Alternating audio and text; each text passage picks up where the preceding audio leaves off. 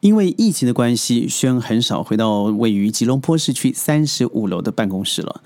但是因为一个国际会议啊，必须要在内网进行，所以轩趁着中午的时候回去。而在电梯里头遇到在三十楼工作的一个朋友。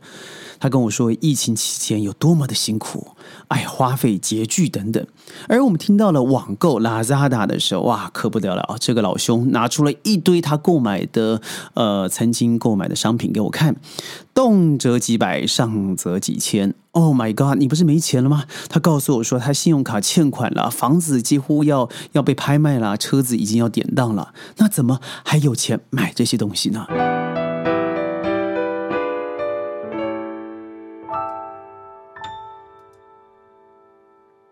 欢迎各位加入今天的宣讲会，我是轩。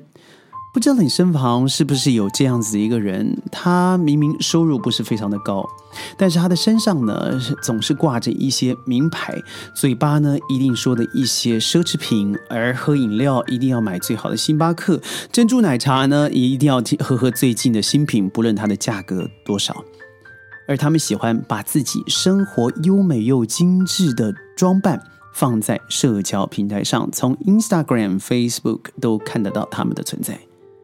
而这些人，你会发现有一个特色哦，他们嗯，可能还不是中产，也就是说，他的薪水是勉强能够嗯应付他生活所需。而这些人却喜欢把自己住的好房子，或是开的好车子，不论是怎么来的，都全部放在社交平台上。这种人有个新的名词，叫做“精致穷”。他活得看起来精致，看起来又体面，但是他没办法经由时间来累积他所有的财富。他的生活没办法因为经由岁月的增长而承担更多的意外和风险。他能够在生活里头平平实实去发挥一些小确幸。可以去买一些我们看起来觉得不太可能去消费的东西，但是他会这么做，而且一定会让你知道，这种人重视外表的光鲜亮丽。他偶尔会去上上课，但多半是一些心灵鸡汤的课程，让自己觉得自己还存在。而他发文里头都是买了什么样子的高配版的衣服，或者是什么样的新手机，尤其炫耀性的心态在这里。你可以完全看到，所有的虚荣是他的必需品。我们以前对于所谓的穷啊的想象，就是他必须要三餐不济，他穿着破烂。但是精致会跟穷这两个字摆在一起，我觉得是现在资本主义、消费主义盛行的时代里头才会出现的一个特殊状况。为什么人他可以活得精致，但是他却是一个穷的人呢？因为这是一种生活模式。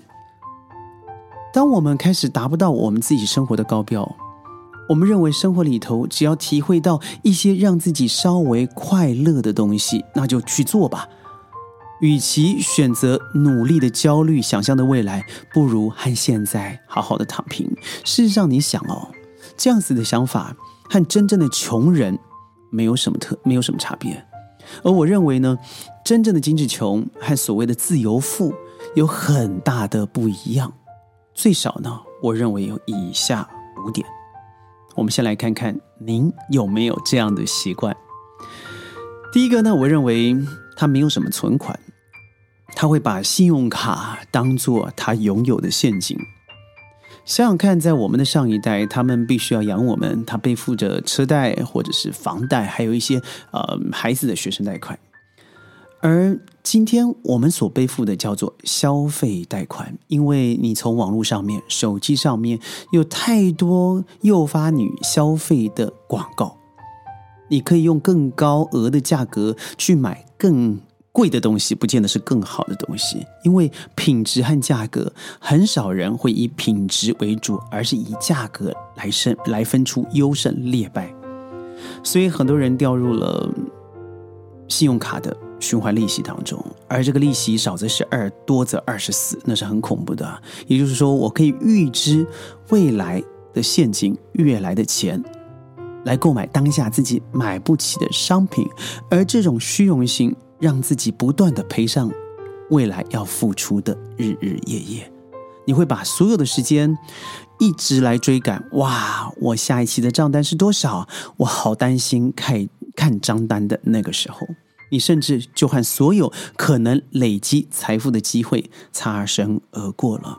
最恐怖的是呢，现在很多以贷养贷的方式，把这家银行的信用卡费用转到另外一家的信用卡，用稍微低一点点的利息，来让很多的消费者，我认为这是一种陷阱，甚至是一种骗局，让你觉得我只要付这一家的银行，嗯，贷款。利息就好了，代表我另外一家又空出了额度，所以我可以来花钱。于是就有第二个特征，叫做花钱买取自己预知的快乐。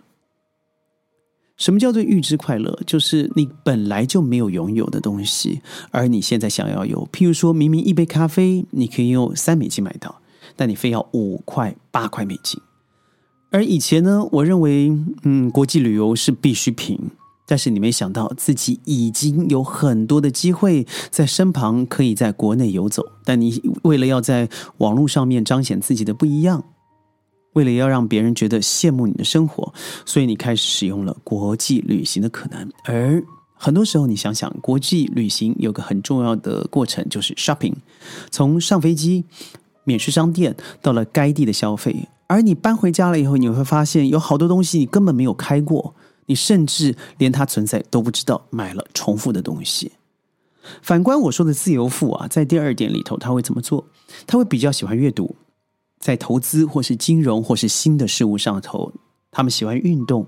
他们喜欢聊聊一些人生里头存在的直觉、呃直觉，或是哲学，或是一些方向感的东西。那些东西会稍显抽象，它没有像消费里头可以买到，但却是可以从里头增长自己的视野和知识的。反观一直使用购物也好，或是短暂的预期快乐也好的人。他往往会因为消费完以后的空虚，让自己堕入下一个循环，所以他会发现时间对他来讲永远都只是一个抽象的名词，因为他不会让你增加多任何的知识。第三，我认为很明显的哦，就是这些人往往比较容易高谈阔论、过度大方。当明明没办法达到这样的程度的时候，他已经告诉所有人他拥有这个东西了。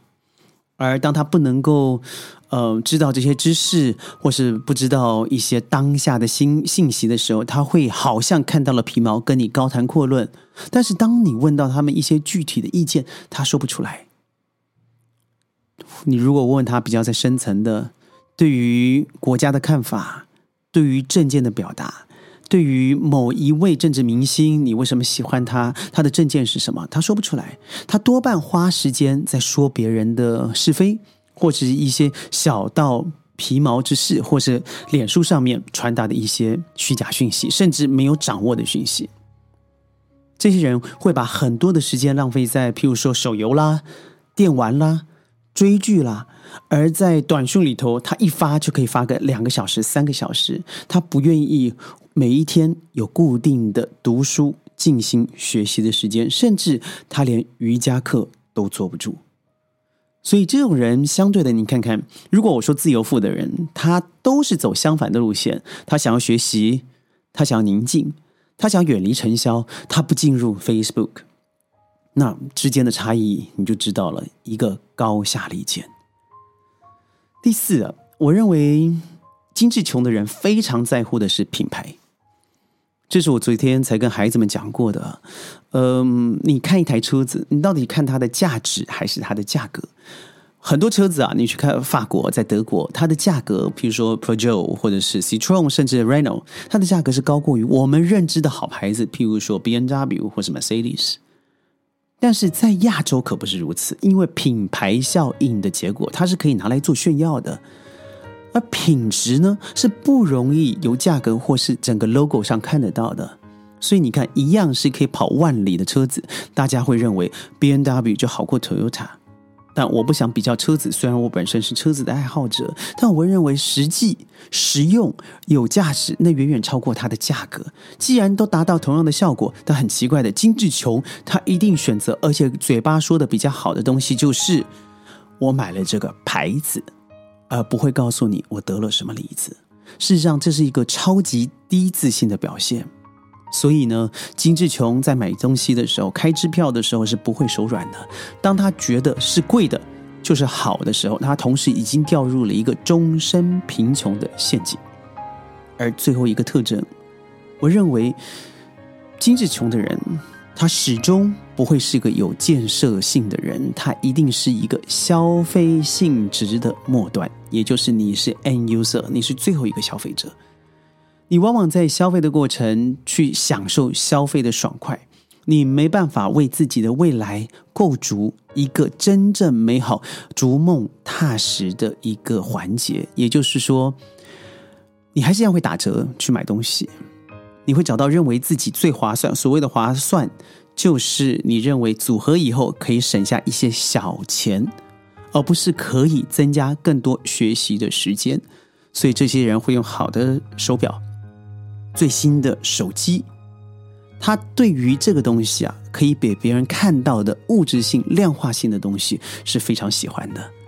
但是对于一些看不到的，譬如说，呃，你不太花时间去选择衣服，或是追求最新的款式，而你花很多时间在追求杂志、新书或是一些网络课程的人，那真的是南辕北辙。你放在一起的时候，很难找到交交谈的一个彼此之间的建构价值，所以到最后呢，分道扬镳，越走越远。所以会造成的循环就是：精致穷的人看起来快乐，但实则悲伤。他体现出来的会比较悲观，虽然他看起来很快乐。他会告诉你的事情是比较消极。享受当下，但实则是因为他不敢想象未来。反观今日，我们有多少人真的走到这条路线上？坦白说，我觉得很多耶。尤其在疫情当中，很多人学习学习了网课，有些人知道时间停止下来，要自己与时并进的时候，就是赶快趁现在学习。但更多的人是想办法把自己剩下零头不多的存款花掉了它。你是哪一种人？我相信，不论是金志琼和自由富，都是有选择的。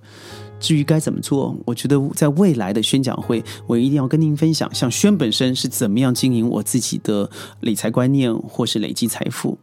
呃，当然，每个人会有不一样的想法，也非常非常的欢迎您在我们的评论区留下您宝贵的意见，记得点赞、转发、强烈推荐。宣讲会呢，每个礼拜啊，礼拜一到礼拜五会在云端和你分享世界的大小事，会就宣过去的一些商业眼光和你分享一些呃商业或是生活或是教育上面的厚黑。我是轩，我们明天见，拜拜。